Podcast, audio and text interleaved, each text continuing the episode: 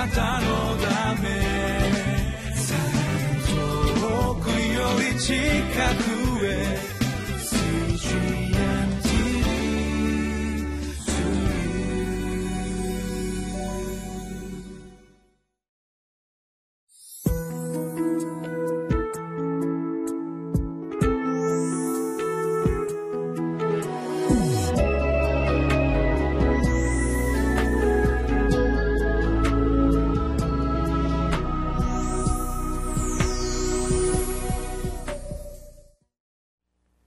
皆さんこんにちは。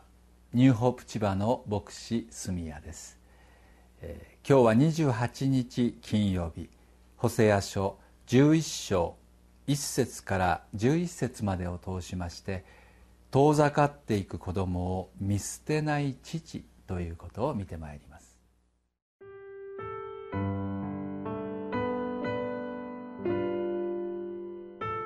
ホセア書11章1節から11節イスラエルが幼い頃、私は彼を愛し、私の子をエジプトから呼び出した。それなのに、彼らを呼べば呼ぶほど、彼らはいよいよ遠ざかり、バールたちに生贄を捧げ、刻んだ像に香を焚いた。それでも私はエフライムに歩くことを教え、彼らを腕に抱いた。しかし彼らは私が癒したのを知らなかった。私は人間の綱、愛の絆で彼らを引いた。私は彼らにとってはその顎の靴子を外すもののようになり、優しくこれに食べさせてきた。彼はエジプトの地には帰らない。アッシリアが彼の王となる。彼らが私に立ち返ることを拒んだからだ。剣はその町々で荒れ狂い、その勘抜きを立ち滅ぼし、彼らの計りごとを食い尽くす。私の民は私に対する配信からどうしても離れない。人々が上にいます方に彼を招いても、彼は共に崇めようとはしない。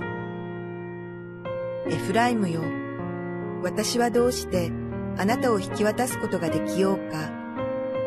イスラエルよ、どうしてあなたを見捨てることができようか。どうして私はあなたをアデマのように引き渡すことができようか。どうしてあなたをセボイムのようにすることができようか。私の心は私のうちで湧き返り、私は憐れみで胸が熱くなっている。私は燃える怒りで罰しない。私は再びエフライムを滅ぼさない。私は神であって人ではなく、あなた方のうちにいる聖なるものであるからだ。私は怒りを持っては来ない。彼らは主の後についてくる。主は獅子のように吠える。誠に主が吠えると、子らは西から震えながらやってくる。彼らは鳥のようにエジプトから、鳩のようにアッシリアの地から、震えながらやってくる。私は彼らを自分たちの家に住ませよう。主の蜜げ。ホセアという預言者は、イザヤやエゼキエルのように神様からあることを行いなさいと体験をさせられそれを通して神の心を人々に伝えた預言者であります会員の女性をめとりそして自分を捨てて離れていった妻を買い戻しなさい。そのことを通して神の愛を伝えた預言者でした。この場所では父の心を語っています。一節と二節をお読みします。イスラエルが幼い頃私は彼を愛し私の子をエジプトから呼び出した。それなのに彼らを呼べば呼ぶほど彼らはいよいよ遠ざかりバールたちに生贄を捧げ刻んだ像に香を焚いた。神様はイスラエルの叫びを聞き彼らが苦しんでいるので彼らをエジプトの奴隷の状態から救い出しました。新しい道に正しい道に導くためだったんです。それなのに彼らはその苦しみを出したら神様のことを忘れ約束の地に入ったにもかかわらず周りの民の風習を真似てしまいバールを拝むようになって神様を見捨ててしまいます。それでも神様は愛し続け手を差し伸べ続けます。子供も同じような成長のプロセスを通ります。小さい頃私たちは何もできません。むしろお父さんお母さんに全てをしていただきまた何かあったらお父さんお母さんのところに行って泣きじゃくって助けを求めます。愛を求めます。手を握り抱っこやおんぶをせがみます。でも大きくなるに従ってだんだん親が疎ましくなり自由にしたい自由に歩き回りたいあなたに支配されたくない。あなたに干渉されたくない。自分勝手な道を歩み始めてしまう時があります。皆さんもそういうことありませんか？苦しい時には神様助けてください。でも罪を犯す時は神様私を見ないでください。私の好きにさせてください。都合のいい時だけ神様助けて。でもそうじゃない時は神様外にいてください。神様を忘れてしまう。そこまで露骨に言わなかったとしても私たちの日常生活の中で私たちの心の中は時々神を求めたり神を拒んだりしてしまっているのではないでしょうか。それでも神様はそんな私たちを恩知らずの子を見捨てず愛し続ける父親のように私たちを愛してくださっています。もう一つ聖書の箇所をお読みしたいと思います。8節です。エフライムよ。私はどうしてあなたを引き離すことができようか。イスラエルよどうしてあなたを見捨てることができようか。どうして私はあなたをアデマのように引き渡すことができようか。どうしてあなたをセボセボイムのようにすることができようか。私の心は私のうちで湧き返り私は憐れみで胸が熱くなっている。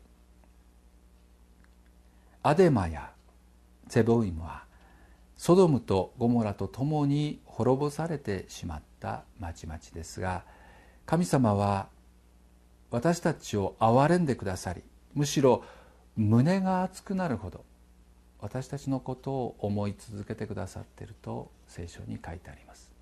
イエス様は宝刀息子の例えでその父の心を私たちに伝えてくださいました。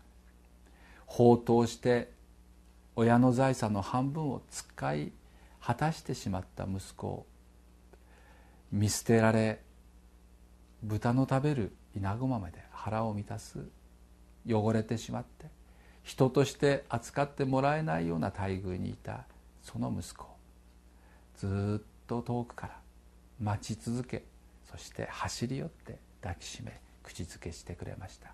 最高の服と指輪と靴を与えそしてお祝いをして招いてくれます。親の心はいつも子に向けられています。そしてどんな状態であろうと存在そのもの人格そのものを受け入れ認め愛し助けようとしてくださいます。神の愛は父の愛のようなものだと聖書は教えています。親の恩を忘れ親の恩に報いない息子だとしても子供だとしても神は私たちを変わらぬ愛を持って愛し続け見つめ続けてくださっています。皆さんいかがでしょうか？遠ざかっていく子供を見捨てない父の愛神のあなたに対する愛も全く同じです。いいえそれ以上かもしれません。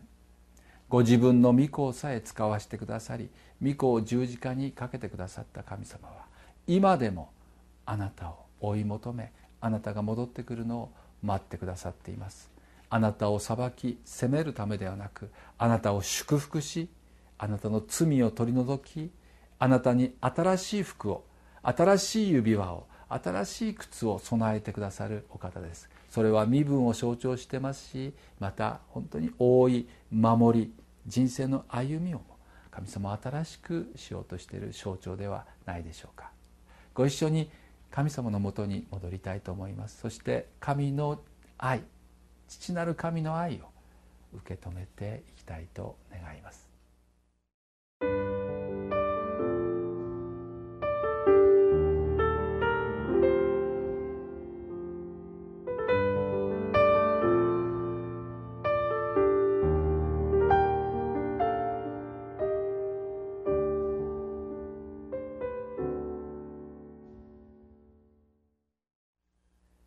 皆さんは誰かを愛おしく思ったことがありますか？誰かを愛したことがありますか？聖書は神はご自身の姿に似せて人を作られたとあります。神は愛であって愛のないものに神は分からないとあります。神様私たちを愛する対象として愛を持ち愛を分かち合えるものとしてお作りになりました。でもこの地上の生活の中で私たちは人を愛し人を信じようとするんですが時として裏切られ愛に痛むという経験を通ります。皆さんそういう経験されたことありますか？自分の愛を受け取ってもらえない。自分が愛したのに自分を捨て自分を裏切って離れていく人。どんなお気持ちになったでしょうか？神様は預言者を選び預言者に体験を通して神の心を分かち合うように用いました。同じことが私たちの人生でも起こります。苦しみや試練は私たちは通りたくないんですがあえてそのような場所私たちが経験させられることがあるんです。それを通してしか知ることができない学ぶことができない大切なレッスンがあるからです。神はあなたを愛しています。そしてそれは燃えるほど熱い情熱に満ちたものです。今もあなたを愛し続けあなたを慕い求めています。神の心は愛に病み愛に傷ついた。父の心と同じであると聖書は言っています。あなたを愛してくださっている方がおられます。今日もあなたを待ち続けています。あなたを作られた方あなたを愛してやまない父なる神のもとにご一緒に今日戻りたいと思います。どこにいようとどんな状態であろうといいえ苦しいからこそ弱いからこそ神を必要としてる。今この時神を求めようではありませんか。お祈りします。神様私たちの罪を許してください。弱い時苦しい時小さい時には神様が大好きで神様助けてと求めていたのに成長するに従って祝福を受ければ受けるほど祝福を握りしめ神の御手を振り振りほどき自分勝手な道を歩もうとしてしまう私たちを許してください。神様それでもあなたは今も私たちを愛し続け手を差し伸べ続け祝福しようと待っておられることを感謝します。愛に傷つき愛に痛む父の心を通して神の愛を知ることができました。こんなにも愛してくださりこんなにも待ってくださってるならば主よあなたのもとに今日帰ります。神の子としてください。このままでありのままの自分で主よあなたのもとに戻ります。どうぞ父なる神の愛をお一人お一人が受け取り知ることができますように。主イエス・キリストの名前を通してお祈りいたします。アメン。あなたのため遠くより近くへ